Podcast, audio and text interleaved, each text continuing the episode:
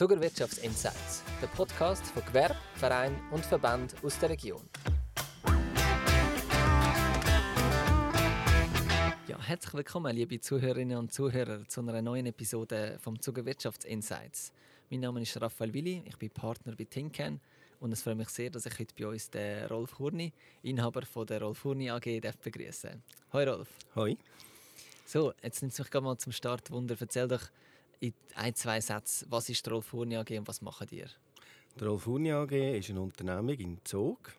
Wir machen Badzimmerumbau mit Innenarchitektur, mhm. von beim Bad an, geht über Küche, ganze Wohnungen, Häuser, den ganzen Bereich. Cool. Super Sache. Danke schon mal für den kurzen ersten Einblick. Jetzt ja. zum Start haben wir immer ein Buchstabenroulette von unserem Podcast, um ein bisschen auf eine lustige und unterhaltsame Art ein bisschen das Unternehmen kennenzulernen. Ja.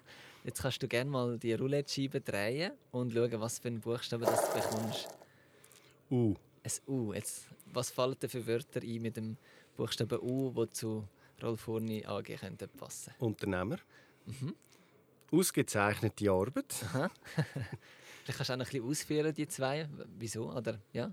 Aus, äh, ja, als Unternehmer, also ich bin eigentlich stolz, dass ich mhm. Unternehmer bin und ja. das macht wirklich Spaß. Ja. Vor 21 Jahren angefangen mhm. und ich lerne so viele Leute kennen und das gibt auch Freundschaften daraus. Das ist wirklich etwas Wunderschönes als mhm. Unternehmer. Äh, und die Rolf Urni AG zeichnet eigentlich auch ein bisschen aus äh, Qualität. Wir wollen äh, gute Arbeit machen und mhm. Arbeit, die eigentlich mit Freude gemacht worden ist. Das spürt man dann auch in diesen Räumen. Cool, sehr cool. Vielleicht eben vor 21 Jahren hast du gesagt, haben wir angefangen. Wie ist das denn der Schritt zum Unternehmertum für dich? Der Schritt war ähm, eine riesige Herausforderung. Das ist, das ist so. Ich darf vielleicht vorwegnehmen, der erste Mitarbeiter war noch die grössere Herausforderung. Aber ich kann eigentlich in diesem Segment äh, schon arbeiten als ähm, Badgestalter. Mhm. Und ich habe als Kind schon immer gerne auch gezeichnet und das ist mir eigentlich gut in der Hand gelegen. Äh, ich bin auch ein kreativer Freihandzeichner. Meine Pläne werden eigentlich gezeichnet noch auf Papier und nicht auf EDV. Mhm. Äh, ich komme eigentlich äh, aus der Sanitärbranche, gelernter Sanitär und das macht natürlich so einen Badzimmerumbau, wo wir angefangen haben, das einfacher, wenn man die ganze Technik, die hinter der Wand ist, versteht. Ja. Und der Einstieg ist sicher ähm, eine Herausforderung gewesen, aber es ist relativ schnell dann hopp hopp und losgegangen. Okay, cool. Und jetzt, wie groß sind ihr? Wie sind ihr da gewachsen in den 21 Jahren? Ich bin dann gewachsen. Ich hatte einen Mondeur, einen Sanitärmondeur und auch einen Lehrling äh, fast zehn Jahre und habe dann entschieden, wieder zurückzufahren, weil es ist einfach ein bisschen zu viel geworden. Ich habe dort noch viel in der Technik, Heizkesselsanierung, mhm. alles haben wir abgedeckt. Ähm, und dann, wo dann der letzte Mitarbeiter, den ich hatte, den Schritt in die Selbstständigkeit auch gemacht hat, habe ich gefunden, meine Frau und ich, wir hören jetzt auf mit Mitarbeitern und kaufen mhm. Dienstleistung sanitär auch extern ein. Ja, Okay. Und was ist jetzt äh, euer Angebot? Also wenn wir, äh, ja, wer, wer, wer sind eure Kunden? Ja, das ist eine gute Frage. Alle. Also wir machen ja von einem Umbau von einem Badzimmer mhm. über ähm, ganz grosse Sachen. Also beispielsweise jetzt habe ich kurzfristig noch ein Fitnesscenter, Industrielook gebaut. Okay. Ist wirklich lässig geworden. Ja. Äh, eben, es ist das Bad, es kommt eine Küche, es kommen ganze Wohnungen. Äh, meine Kunden sind vor allem Leute, die ich empfohlen wurde, die, ähm, wie soll ich das sagen, meine Ideen schätzen. Ja. Das Kreative. Ich gehe mit den Kunden in jede Ausstellung mit. Ich schicke nicht Kunden mhm. zu den Lieferanten auslesen. Ich mache es von A bis Z durch. Ist das etwas, was dich auch auszeichnet, vielleicht im Vergleich zu anderen? Ich denke, ja. Ich denke. Und das gibt natürlich dann auch einen Bezug mhm. auch zu den Kunden. Äh, und ich habe eine Idee, wie ich mir das vorstelle. Sagen wir, ein grünes oder ein rotes Blättchen. Mhm, mhm, äh, oder ein Licht, oder Teppich, oder Parkett. Und dann kann ich das eigentlich so ein bisschen an Kunden bringen. Okay, cool. Hast du einen speziellen Stil, irgendwie, wo, sich, wo der Kunde auch gefällt? Und darum kommen sie zu dir? Oder ist das sehr kundenabhängig? Das ist kundenabhängig und das ist eben die Sprache, die man muss verstehen, wenn man mit Kunden unterwegs ist, dass man den Kunden kann abholen kann, in welche Richtung dass es dann eigentlich geht.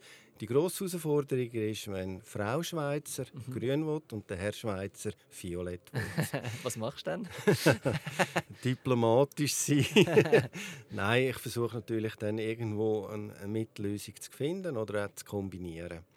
Aber bis jetzt ist es eigentlich immer gut gelungen. Cool. Und was ist so, wenn du jetzt in die Zukunft schaust, so in fünf Jahren, wollen ihr da irgendwie auch noch weiterentwickeln oder so jetzt wie bisher? Ja, das ist eine gute Frage. In fünf Jahren glaube ich, dass ich äh, nicht mehr so will an der Front sein. Ich gehe schon gegen 60 hinzu. und, ähm, aber ich werde eigentlich schon länger noch ein bisschen im Business bleiben und dann vor allem Beratungen und ähm, Gestaltungen anbieten und vielleicht dann den ganzen Bauführungssektor eher ein bisschen dann abgeben. Ist das auch der Bereich, der dich am meisten interessiert, so der, der kreative, gestalterische Teil? Das ist wirklich so, ja. Nur, ich habe natürlich das auch gemerkt in den letzten Jahren, äh, dass das Neue dann entsteht. Das macht natürlich dann auch Spass, wenn du dabei bist auf der Baustelle und du siehst, jetzt spitzen wir raus und jetzt kommt der Sanitär, jetzt kommt der Elektriker und man baut etwas Neues auf und sieht dann das Endprodukt und da ist man stolz drauf. Ja.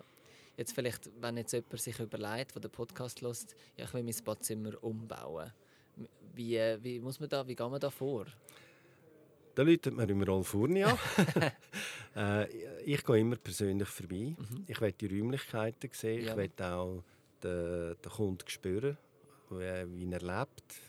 Und so, so komme ich in die Wohnungen rein, sehe, ah, der hat ein bisschen so, den Stil. Und so gehe ich nachher zurück und versuche, etwas auf Papier zu bringen, ein paar Ideen. Ja. Ein einfaches Beispiel, wieso muss das WC links sein, es kann ja vielleicht rechts sein. Ja. Das ist jetzt einfach ein Beispiel. Und so versuche ich eigentlich dem Kunden aufzuzeigen, was er eigentlich alles noch könnte aus so einem Raum machen Und er entscheidet dann, okay, wir nehmen das WC in der Mitte, Ja. Beispielsweise. Ja. Aber du gibst auch mehrere Optionen oder Varianten, die du immer ein bisschen zeigst. Hey, das wäre alles möglich. Genau. Okay, ja, sehr cool. Und dann können sich Kunden nämlich entscheiden. Ja, also in den meisten Fällen ist es relativ einfach. Manchmal tut das Portemonnaie entscheiden, Okay, ja. dass man kann sagen kann, das wäre zwar eine coole Idee, aber die Mhm. kostet einfach viel mehr. Ja. Und, aber in, in, wie soll ich das sagen? Die, äh, die Ideen tut man dann meistens in der Ausstellung noch weiterentwickeln. Ja. Und so gibt es eigentlich immer eine coole Lösung am Schluss. Was, äh, wenn man jetzt ein, äh, will umbauen will, wie, wie tief muss man da ins Portemonnaie greifen? So, was ist so der Anfangspunkt? Kann man da etwas sagen? Ja, da kann man etwas sagen dazu. Es ist jetzt einfach in den letzten Jahren, durch unsere Wirtschaftslage, ist alles ein bisschen teurer geworden. Mhm. Ähm, heute müssen wir äh, für ein Badzimmer äh, rechnen, ich sage jetzt von 45 bis 65'000 Franken. Aber da ist ein Rückbau dabei, Entsorgung dabei Mhm. und je nach Produkt. Also wir haben auch Bäder, die über 100'000 Franken sind, aber Mhm. äh, das sind die Wünsche, die Kunden wollen. Ja, die Region Zug. Ihr seid in Zug daheim. Wie wichtig ist die Region Zug für euch? Oder gehen ihr auch außerhalb? Ja, wir gehen außerhalb. Wir haben natürlich auch viele Zuger, die in den Bergen Ferienhäuser haben. Okay. Oder im Tessin unten. Also wir arbeiten eigentlich in der ganzen Schweiz. Ähm, das weiteste war Südamerika. Das war ganz etwas Spezielles, aber äh, lässige Oh, wow. Geschichte. Ja. Aber das Kerngebiet ist eigentlich Zug. Okay. Sehr spannend. Ja, dann kommen wir schon langsam zu unserer Abschlussfrage. Du hast vor dir ähm, Schüssel mit verschiedenen Fragen, die du gerne eine kannst ziehen und die vorlesen und dann beantworten.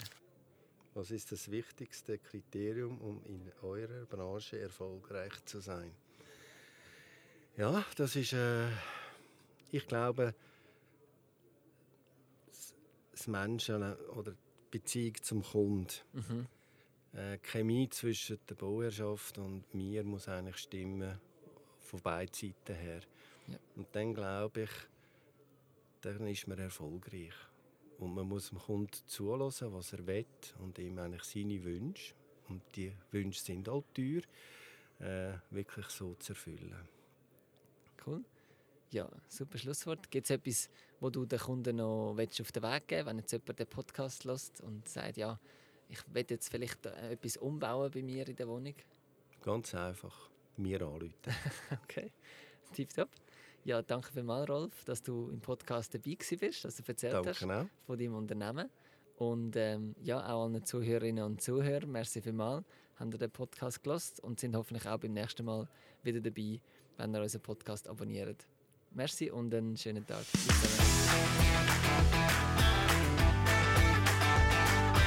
Der Podcast ist produziert worden von Tinken, ihre Zuckermarketingagentur für Missionen, die begeistern. In Zusammenarbeit mit der Zuckermesse.